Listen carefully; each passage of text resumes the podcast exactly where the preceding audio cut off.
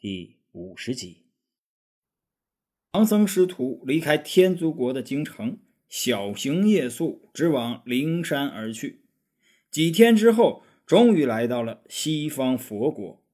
这里山清水秀，路边是奇花异草，古柏苍松，所到之处，家家行善，户户斋僧。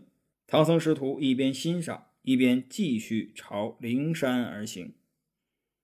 又走了半天，忽然前面有一座高山，祥云缭绕，瑞气纷纷。山脚下有一片楼阁，知道这是到了灵山脚下了。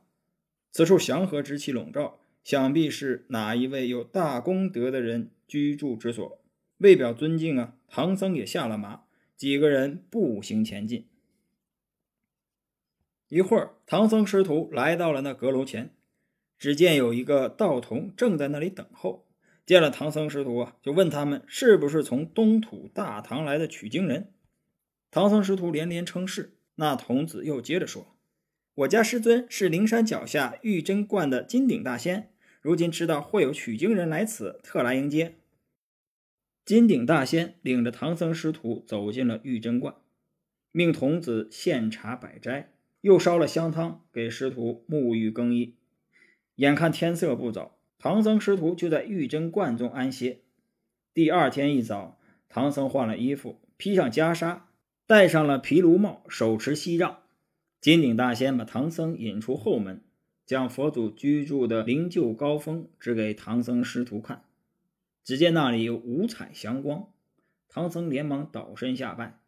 悟空笑着说：“师傅，还没有到拜的时候。俗话说，望山走倒马。”还远得很呢。唐僧师徒辞别了金顶大仙，缓步登上灵山。走了六七里路，前面有条河拦住了去路。这河有八九里宽，急浪飞流。唐僧见悟空说：“悟空，莫非我们走错了路？你看这河水如此宽阔汹涌，我们又没有舟船，这可如何过得去呀？”悟空也很疑惑。他们四处张望了一下。猛然间看见不远处就有一座木桥，笑着对师傅说：“师傅，你看那面不是有座桥吗？”悟空领着唐僧、八戒、沙和尚来到了桥边，几人走近一看，这桥虽然说是桥，可是很窄又很滑，看着就很吓人。这桥原是一座独木桥，桥边有块匾，匾上写着三个字：“凌云渡”。唐僧试探着将脚放了上去。可是不小心滑了一下，顿时心里更害怕了。唐僧看到桥下急浪翻滚，自己刚才试过，这桥又如此的滑，一旦不小心掉下去，那肯定是尸骨无存呢。便胆寒地说：“悟空，这桥如何走的？我们还是另外找路过去吧。”悟空说：“这是正路，就是要走这条路。”猪八戒连连摇头。这哪是路啊？你看，这就一根木头，又窄又滑的，这怎么过得去啊？走不了，我们还是回去吧。孙悟空一把拉住猪八戒，非让他去试试。猪八戒到那儿死活不上。孙悟空说：“要不我先过去，你们看看。”孙悟空说完，跳上独木桥，摇摇摆摆地跑到了对岸。悟空招呼唐僧、八戒和沙和尚过去，而他们谁也不敢。悟空没有办法，只好又跑过来了。悟空拉着八戒说：“呆子，你跟我先过去，只有从桥上过去才能成佛。”可是猪八戒死也不肯，最后索性躺在地上不肯起来了。孙悟空却不放过他，非要他上桥去。两个人正在打闹，忽然听见一阵歌声传来：“莫看滔滔碧波，有船就能渡河。”莫。看船儿无敌，有心就能渡河，有心就能渡河。几人远远望去，只见从下游撑过来一条船，几个人都很高兴。悟空睁开火眼金睛，认出这撑船之人就是接引佛祖，他也不点破，船很快就划了过来。那船夫主动将船停靠在岸边，招呼唐僧师徒：“啊，几位长老。”坐我的船吧。唐僧本来看到有船过来，很高兴，可是等到那船近了一看，是一只无底的船。唐僧感到十分的疑惑，心想：这无底的船如何渡人呢？悟空对唐僧说：“师傅，你尽管放心，这船虽然无底，却非常的平稳。再说了，您没听说过吗？无底的船好普度众生啊。”唐僧还在犹豫，悟空却等不及了，一把抓住唐僧，把他推到船舱。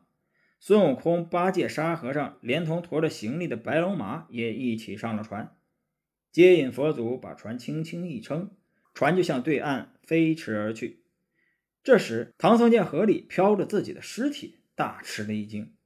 那撑船的船夫却说：“长老莫怕，那是你的凡胎。恭喜长老，你已经脱胎换骨了。”唐僧明白了船夫的话，心中很是高兴，双手合十，喊了一声“阿弥陀佛”。一会儿，船就到了对岸。唐僧师徒刚上岸，那无底船就不知去向了。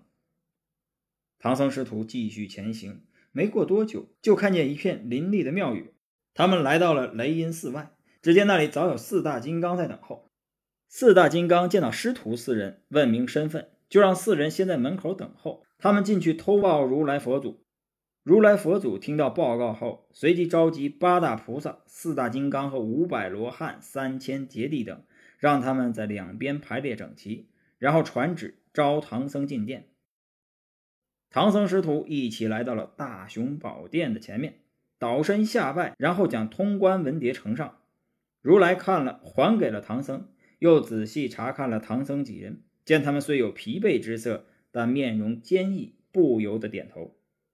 唐僧说：“弟子玄奘奉东土大唐皇帝之命前来求取真经。”佛祖说：“那东土大唐人口众多，多贪多杀，多欺多诈。我有三千真经，共三十五部，一万五千一百四十四卷。”乃是修真之经，正善之门。我想传给东土，普度众生。说完，就吩咐阿傩迦叶说：“你们二人引他们到真楼吃斋，再到藏经宝阁，在三十五部经书中各选几卷，让他们带回东土。”阿傩迦叶遵旨，带唐僧师徒吃了斋，又到藏经宝阁。只见藏经宝阁内满无霞光瑞气，彩雾祥云。经架上摆着许多经卷，《涅盘经》《菩萨经》《宝藏经》等。阿傩迦叶领唐僧浏览了一遍，唐僧就请这两人赶快传经。可是这两人却拦住了唐僧几人：“我们这些经文呢，都是无价之宝，从不轻易传人。”孙悟空就问：“那你们该如何传经啊？”两个人笑了，拉住了孙悟空，哈哈哈哈！怎么传经？大圣一向聪明，难道不懂这个规矩？一边说，一边轻轻拍着孙悟空的手。孙悟空不理解，什么规矩啊？又去问唐僧几人，结果几个人都不懂。我们是头一回来这儿啊，哪里懂得这些规矩？孙悟空又问：“这规矩究竟是什么？”那两个人见唐僧师徒死活不明白。就直接挑明了，哈，圣僧从东土而来，带了些什么礼物送给我们呢？快拿出来，我们好把经传给你们。唐僧听了，为难的说：“弟子大老远赶来，不曾准备礼物。”阿傩迦叶说：“空手就把经传给你们，后人岂不是要饿死了？”意思是说呀，没有礼物就不给真经。孙悟空本来就是暴脾气，见他们不肯传经，还非得要礼物，就闹着要去见如来佛。猪八戒和沙和尚也要拉着他们走，两人怕把事情闹大，又见孙悟空几人厉害，就打圆场说：“大圣，三藏真经一共三十五部，各取几部给你们，就请大圣放过我们一马。”孙悟空也不想把事情闹大，毕竟在别人的地盘上。闹大了，自己少不了吃亏，就同意了。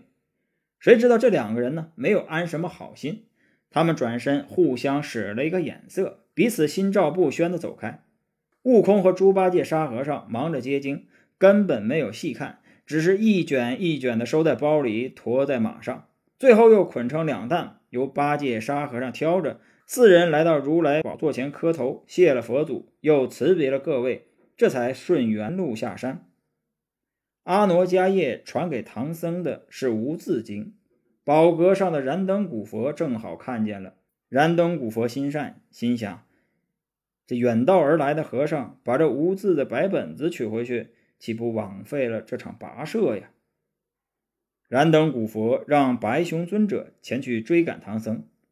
因为这是灵山上的人办的蠢事，所以白熊尊者也不便向唐僧明讲，只好掀起一阵狂风，将孙悟空几人掀翻在地，又趁他们不注意的时候，伸手抓起掉落地上的包裹，抓破了包裹，那经卷从半空中飘飘荡荡落在地上。悟空、八戒和沙和尚连忙走过去，把经卷一包包的拾起来。几个人一边捡经书，一边说：“怎么这灵山上还有凶魔为害呢？”忽然间，孙悟空说：“师傅，你看，在经书上并无半点字迹呀！”唐僧几人一听，赶快打开其他经书，果然都没有字。唐僧悲泣地说：“阿弥陀佛，这无字的经书，让我回去可怎么见唐王啊？”正在这时，空中传来了声音：“唐玄奘，不要悲伤，我乃藏经宝阁上。”燃灯古佛身边的白熊尊者，特来助你们一臂之力。你们快回灵山上换取真经吧。几个人现在也想通了是怎么回事。悟空生气地说：“一定是那个阿傩迦叶捣的鬼。他们向我们索要礼物，咱们没给，他们就把这无字的白本子传给我们。我们回去到如来面前和他们算账。”本集播讲完毕，感谢您的收听。